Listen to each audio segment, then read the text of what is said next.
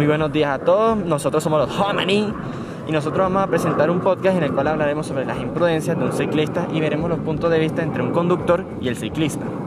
Empezando con diferentes preguntas para los dos entrevistados.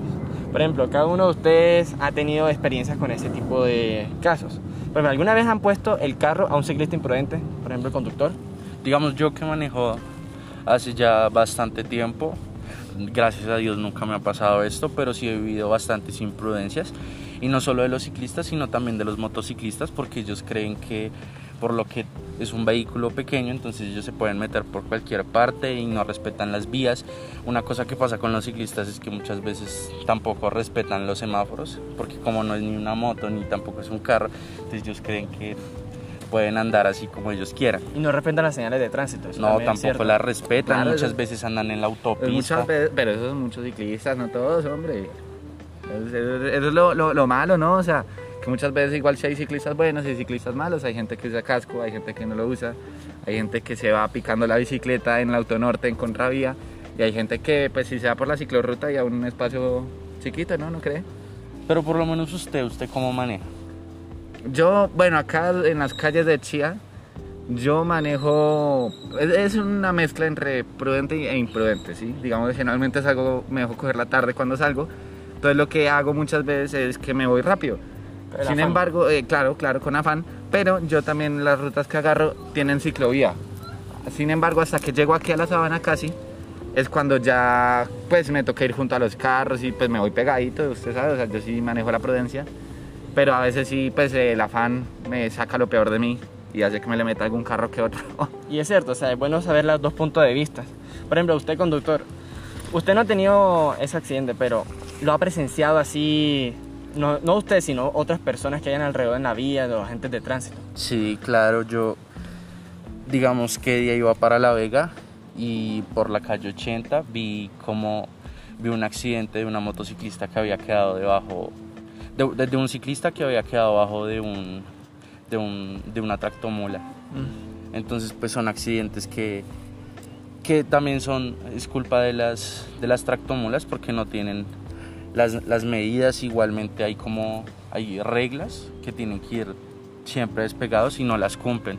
Pero pues también hay que reconocer que muchas veces se, se, se ve la imprudencia de los, de los ciclistas no respetan la señal de tránsito, el hecho de que es muy peligroso tener una tractomula al lado, los carros grandes, las camionetas. Claro, el, problema de los carros grandes es que, digamos, cuando uno es ciclista y va al lado, hacen una fuerza, no sé muy bien cómo se llama, pero generan una fuerza. Si no estoy mal, se llama el efecto Venturi. También. Ajá, creo que es algo así. Entonces, claro, eh, como eh, eh, ese, esa vaina lo, intenta meter al ciclista debajo del, del, vehículo.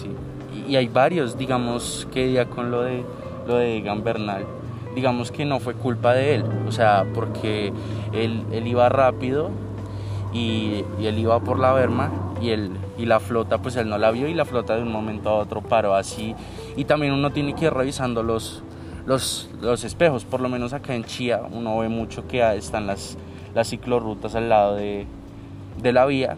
Entonces cuando uno va a girar uno tiene que estar pendiente de que no venga ningún ciclista. Entonces también es cuestión del, del conductor pero, pero sí ¿Y ustedes creen que la mayoría de veces es culpa de los ciclistas o también actúan otros agentes de tránsito ahí, como peatones, carros, motos, porque también pasa, puede suceder eso, no solo los ciclistas.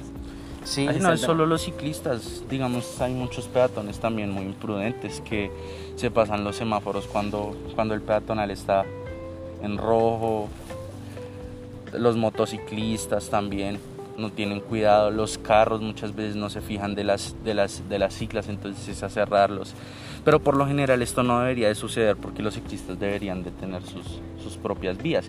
Y incluso si no estoy mal, Bogotá es una de las, de las ciudades con la cicloruta más, más grande. Sí. pues de hecho, o sea, yo en Bogotá no he manejado tanto como he manejado acá en Chía, pero sí en, en Bogotá sí hay, o sea, hay, algunas calles principales sí tienen ciclorruta pero muchas veces también lo que hace que uno opte por ir por la vía por la vía de los carros es que esas ciclorrutas están en un estado malo, o sea, cuando uno va por ellas, eh, a veces la, la, baldosa está levantada, entonces usted le toca meterse pues por el lado de la otra, o sea, como por la otra mitad de la ciclorruta, o sea, el estado de esas no es tan bueno, igual no justifica irse por la mitad de, la, de una vía principal porque es muy peligroso.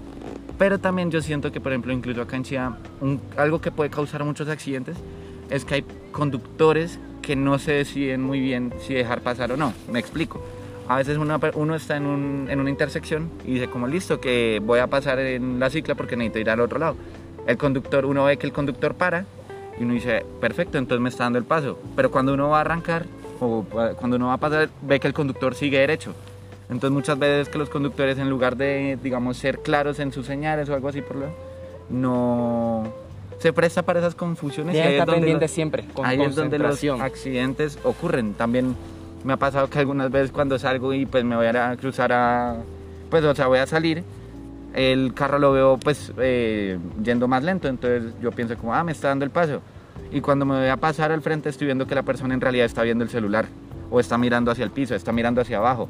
Entonces no está atento a su, a su entorno de ese conductor y pues eso ahí podría ser eh, algo que cause un accidente con, otro, con un peatón, con un ciclista o con otro carro. incluso. Me parece muy interesante eso que dice, el tema de los distractores. A la hora de manejar, uno tiene que evitar las distracciones. El hecho de comer, beber, eh, ver el celular, escuchar música a todo volumen, eso puede distraer a, a a un conductor y generar bastantes accidentes, incluso también perjudicarse a uno mismo.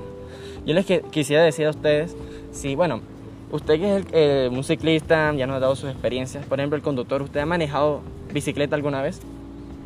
Sí, pero, pero pues no, no así como entre las calles y eso porque, o sea, no, no, no, en realidad no. Uno está muy expuesto, se puede decir, a bastantes Sí, accidentes de siento que tránsito. uno está muy expuesto y por eso casi, casi no me gusta. O sea, los ciclistas muchas veces son muy valientes, pero también a veces les gana esa valentía y empiezan a ser imprudentes. Y eso les puede costar muy duro. Sí, claro. Y con- digamos con lo que decía acá el ciclista es que muchas veces las vías no están, las, las ciclorrutas no están bien iluminadas. Entonces los ciclistas cuando ya está de noche, pues no se meten por esas, por esas ciclorrutas porque les da, les da miedo de que les roben la bicicleta porque ha pasado mucho.